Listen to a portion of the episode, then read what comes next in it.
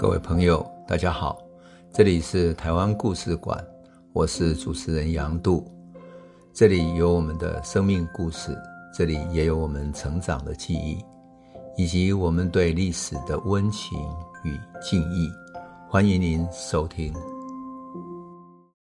各位朋友，大家好，我们上一集讲到了林献堂在一九二三年带着议会请愿运动的成员，一起到东京去。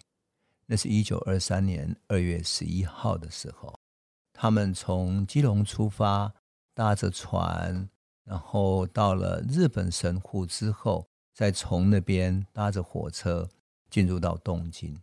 到达东京火车站的那一天是二月十一号，当时正是东京的冬天，东京非常的寒冷。可是谁都没有想到，在寒冷的天空中，在东京火车站的上空，盘旋着一架飞机，名字叫做 Hispano 的飞机，在天空中盘旋着，盘旋着。不久之后，飞机斜斜的旋转。在空中旋转，然后向下降低高度，在东京闹区的上方，突然从飞机的侧翼飘下了几万张的纸片，纸片跟着飞机飘啊飘啊，像下雪一样的飘满了天空中。二月的东京虽然寒冷，这一天没有下雪，所以东京人就有点讶异的捡起了纸片一看，原来是一张传单，传单上面写着。台湾人三十年来呻吟于专制政治统治之下，备尝涂炭之苦。专制政治不但违背人道，而且违背立宪精神。啊，原来呢，东京人所看见的是台湾人的心声，那是日本在南方的殖民地。可是对东京车站的日本人来说，或许那不是太遥远，可他终于接触到台湾。看到台湾了，不过真正最兴奋的是什么？是台湾议会请愿运动的这些成员。当时还有三百多个在东京的台湾人到火车站去迎接他们。迎接谁呢？包括了蒋渭水、蔡培火、陈逢源等等。他们从东京火车站下车，带着请愿书，要去东京面城请愿，面陈议会，然后把请愿书。交给日本国会议员，希望国会议员能够帮台湾的忙。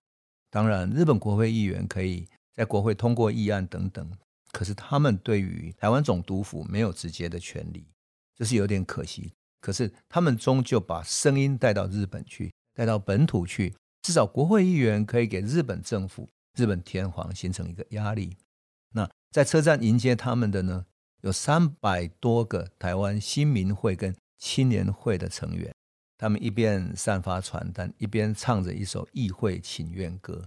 他说：“世界平和新纪元，欧风美雨思想波澜，自由平等重人权，警钟敲动，强暴推翻，人类莫相残，庆同欢，看看看，美丽台湾，看看看，崇高玉山。”他们越唱越热血。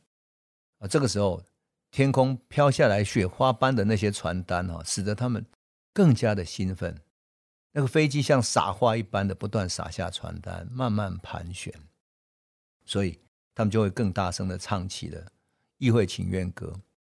那么，这一个帮助议会请愿运动在上空撒下传单的飞行员呢，是谁？他是一个台湾人，他名字叫做谢文达。谢文达，我们上次讲过，他是台中一中毕业的。那么他生于一九零一年，刚好二十世纪开头的第一年。他是台中丰原乌牛南庄的人。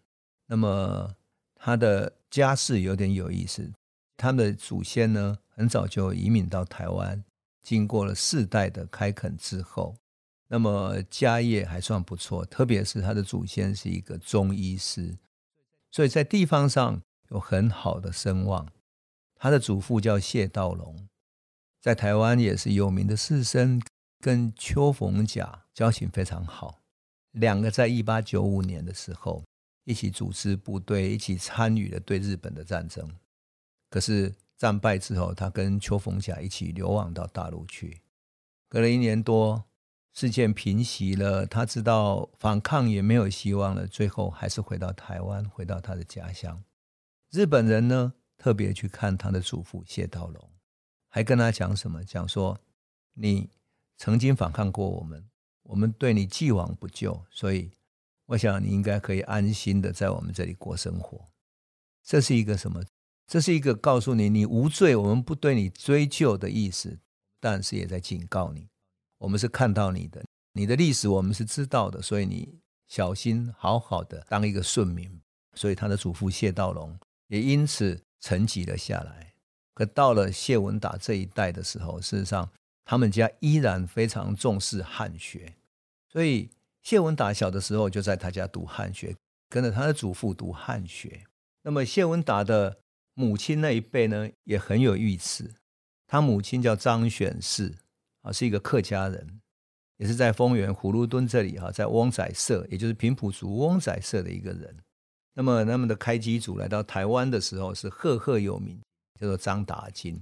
那这个张达金的故事很有趣，是因为他到台湾，因为张达金他们家在广东那边哈，客家人过来的时候，就是一个练武的家庭。所以他的功非常强大，能够变成一个组织一些人，然后一起来练武等等。甚至于他在台湾在葫芦墩开垦了土地之后，慢慢把那些良田里面开垦的农民也组织起来练武，所以变成一项乡勇团练式的一个武力。那么后来到了大概一七一一年左右，附近的番社闹了瘟疫，死了很多人。那张家世代习武。习武的人都懂得一点草药嘛，所以呢，他的祖先叫张达金，他就率领原住民到山区里面去采一些大量的草药，然后熬一些汤汁给他们喝。因为有时候瘟疫是需要热性的或者冷性的各种药。我想，即使是在新冠疫情这个时候，我们也都知道中草药是有一些作用的，把你的体质改变，增强你的免疫力等等。好，这个张达金呢，给原住民喝了之后。确实对他们产生效用了，所以原住民感觉到逃过了一劫，所以大家都非常感谢他。事后呢，附近的六个番社的头目哦，聚集在一起商议说：“那我们怎么报答这个张达金？”哈，于是他说：“这样子好了，我们每一个头目就六个番社，每一个头目各自献出自己的妹妹或是女儿一个人，然后送给张达金来做妾。”好，这六个人去找张达金的时候，张达金说。不行不行，你确定不可以？他说：“我已经有太太了哈，我这个消受不起。感谢你们的好意。”想不到六个头目都脸上非常不高兴，露出不悦之色，因为女儿或者妹妹要嫁给人，被人家拒婚，这是很大的耻辱，是可忍孰不可忍，这是完全没有面子的事情，太伤感情了。大家就暴怒呢。甚至于说，有可能有一些部落之间也会引起战争嘛。那张达金最后呢，在大家解释之下，最后两边商谈说：“好吧，他只好照单全收。”于是他娶了六个原住民的少女，当成他的妾。这些轮廓姣好、身材健美的原住民姑娘呢，就变成张达金家的妾。他一下子多了六个貌美如花的二奶哈。羡煞了很多人，可是呢，他依然对于附近的人非常好。这几个小妾呢，六位二奶呢，跟他也相处得非常好。我相信他应该是非常善待他们，很平衡的善待的这些人。加上原住民，他本身也是很质朴的，很忠心耿耿的。所以张大金到了八十几岁的时候，不虚此生，很愉快的走了。这个就是谢文达他母亲那一家的家事。那也是很有趣。那么谢文达念书到了念公学校，那公学校其实当时还是要收一点钱。他本来不想去念书，他祖父谢道龙就跟他讲说：“你如果不想去念书，只想在家里跟我念汉学的话，也可以。但是以后你就没有办法接受更好的高等教育了，你也找不到什么好的工作。你难道希望以后要当木匠，要当水泥匠吗？或者回来种田呢？”如果你真的要这样的话，你就在家里跟我学汉文就可以了。谢文党乖乖的去上学。他念到小学五年级的时候，他的日本老师啊叫山田的，认为他潜力还不错，就鼓励他去投考即将成立的台中中学校，其实台中一中。那么那个时代呢，公学校毕业生升学的管道很狭窄，只有四年制的国语学校，或者总督府办的五年制的医学校，就是台北的医学校，就现在台大医院。还有专收台湾学生，只有台南长老教会甘维林创办的长荣中学，或者是淡水马街医院的淡水中学。所以啊，在当时哈，就是我们讲过了，雾峰林家、林献堂、林烈堂他们兄弟才有一要创办一所台湾人子弟中学校的一个构想。那他们去申请的时候哈，申请建校许可的时候，总督府就跟他们要求什么呢？要求说。这样好了，我们可以给你同意，但是你校舍建完之后，你要捐献给官方。那么这所中学校就变成公立的中学，民间也不用费心再去自己出钱经营了，还是你们就出钱来建就可以了。最终他们同意了，这就是后来台中一中所成立的啊。因此在台中一中呢，他们曾经写过创校纪念碑哈，开头两句什么？他说：“无台人出无中学。”有则治本校史，就是台湾人没有中学，如果有的话，给台湾人念的中学校就从这里开始。好，台中一中就是有这样的一个历史渊源，因此台中一中是一个有文化传承、有历史渊源的一所学校，一直到今天，台中一中依然保留了某一种文化人的自由的自主的一种传统。不过呢，它有一个限制是什么？限制是要十三岁以上哈，但修业年限才四年。总督府的，像比如说台北中学校，就现在建国中学，或者台南中学校哈，跟日本本土的中学一样，都要念五年。可台湾人念的只有四年，所以他的学制里面没有能够给他们更充分、更完整的一个教育。可是你要报考医学校啦等等，要跟日本人竞争，所以是很辛苦的。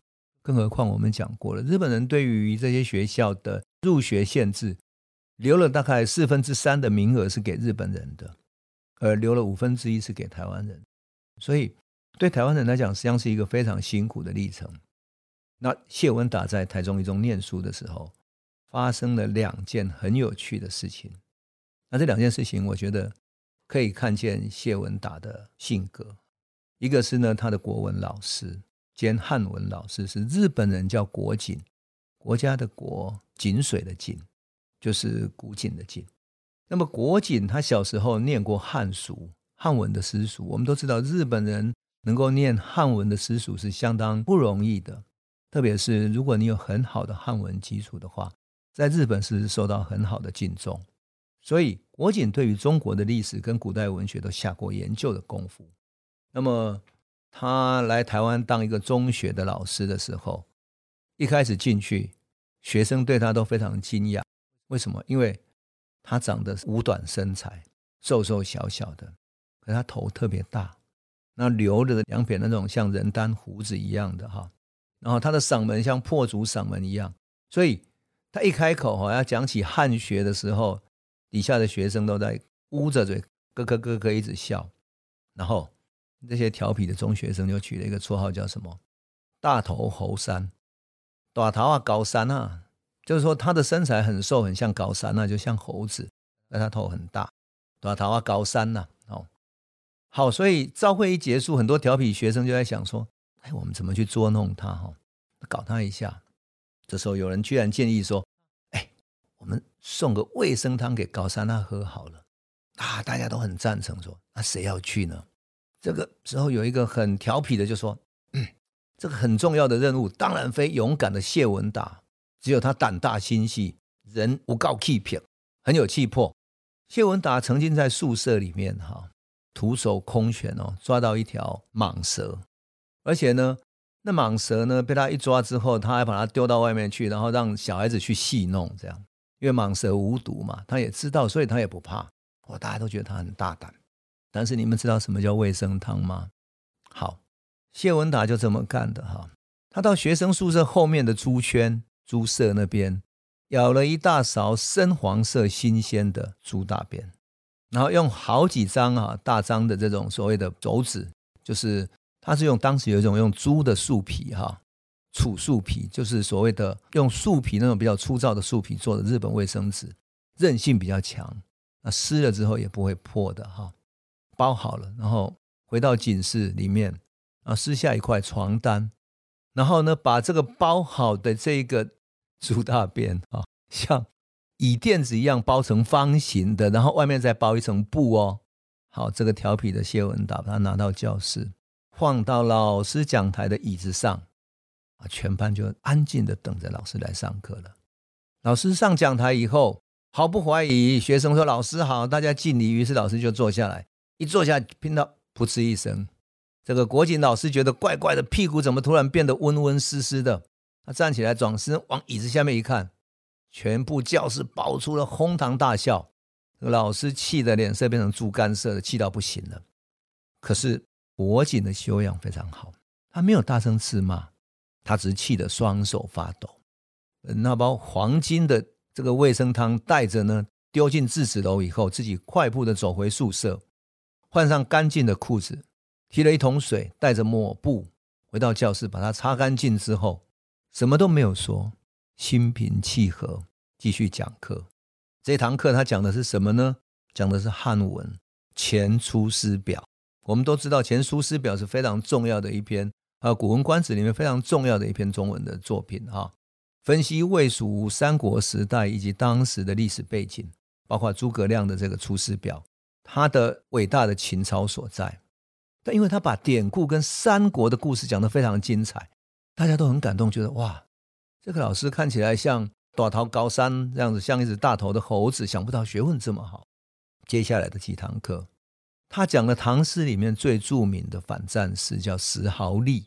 就是杜甫的那些《石壕吏》，《石壕吏》讲的是安史之乱之后，皇帝叫郭子仪去打仗，结果郭子仪打输了之后要拉军队、拉军夫，但是拉到一个富人的家里，他的两个儿子都死在战役里面，结果呢，儿子全部都生死不明，最后剩下一个最小的儿子，老太太就说：“哎呀，我代替我儿子去好了，至少他在家里可以耕田呐，啊，凑人数好了。”想不到那个官吏居然跟他说：“好吧，我们只是要凑人数，那么你来帮我们煮饭好了。”这时候谢文达在底下听到这个悲惨的结局，非常激动，他忍不住脱口而出哈，用日语大骂一声：“他说，老婆婆，你一定要生还啊！”结果底下哄堂大笑。好，整个卫生将的事件到了唐诗讲完已经快一个月了，那个谢文达已经非常后悔，他对老师非常的敬重。他作为一个有气魄的学生，他觉得事情是我干的，我一定要跟他认错请罪。然后他就去跟国锦老师讲说：“老师，整个事情是我做的，这是我的错误，请你原谅。但是如果我必须做什么错误，那么就我来承担好了。”想不到国景老师他说：“这件事发生的当天，我就为自己定下期限。”国景老师说：“一个月之内，如果没有人来认错的话。”这是我教学的失败，我就要走了。现在你来了，我也不用辞职了。几天以后，学校训导人员问起这个事情，国锦当然否认说没有这个事情。